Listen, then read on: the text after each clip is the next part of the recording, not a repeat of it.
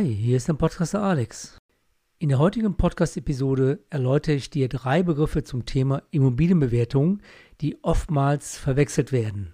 Zu den Begriffen Verkehrswert, Marktwert und Beleihungswert einer Immobilie gibt es immer wieder Irritationen, gerade dann, wenn es um deine Bankfinanzierung geht.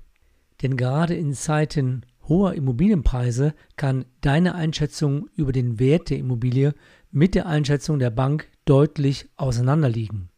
Und dies kann im ungünstigsten Fall zu einem KO-Kriterium für deine gewünschte Finanzierung führen oder aber, dass du die Finanzierung nicht so darstellen kannst, wie du dir das eigentlich vorgestellt hast.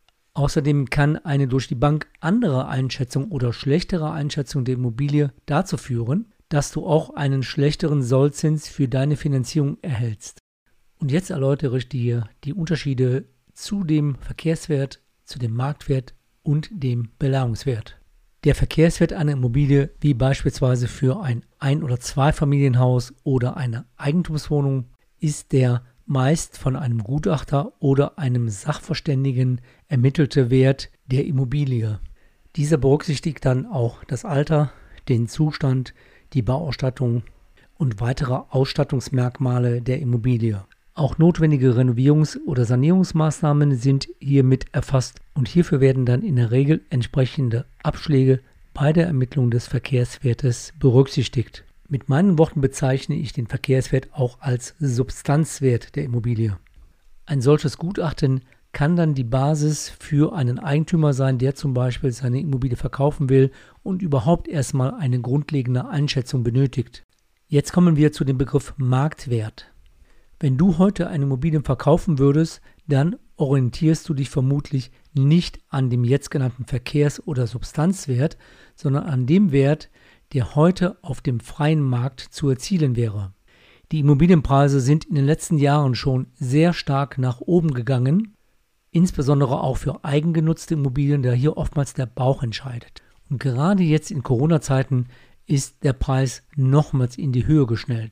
Die Nachfrage ist sehr groß, das Angebot ist knapp und das führt natürlich dazu, dass sich der Marktwert auch hier weiter nach oben entwickelt hat. Und wenn du heute eine Immobilie kaufen möchtest, dann ist im Grunde genommen der abgerufene Kaufpreis auch der Marktwert, der damit wiedergespiegelt wird. Ich selbst habe ja in den letzten Monaten einige Finanzierungen begleitet und ich hatte Finanzierung, wo der Unterschied schon sehr eklatant war. Der eigentliche Verkehrswert oder Substanzwert lag beispielsweise bei 300.000 Euro und bezahlt wurden teilweise fast 400.000 Euro. Deshalb kann man sagen, liegen Marktwert oder Kaufpreis und der Verkehrswert nah beieinander, dann hast du einen fairen Preis gezahlt. Liegt aber, wie gerade geschildert, der Marktwert deutlich über dem Verkehrswert, und dies ist nach meiner Erfahrung bei sehr vielen Immobilien im Moment der Fall, dann stellt sich natürlich immer die Frage, was bin ich bereit noch zu zahlen, um genau diese Immobilie zu bekommen, die ich haben möchte. Und für diese Entscheidung spielt jetzt der dritte Punkt auch eine sehr große und wichtige Rolle, nämlich der Belauungswert.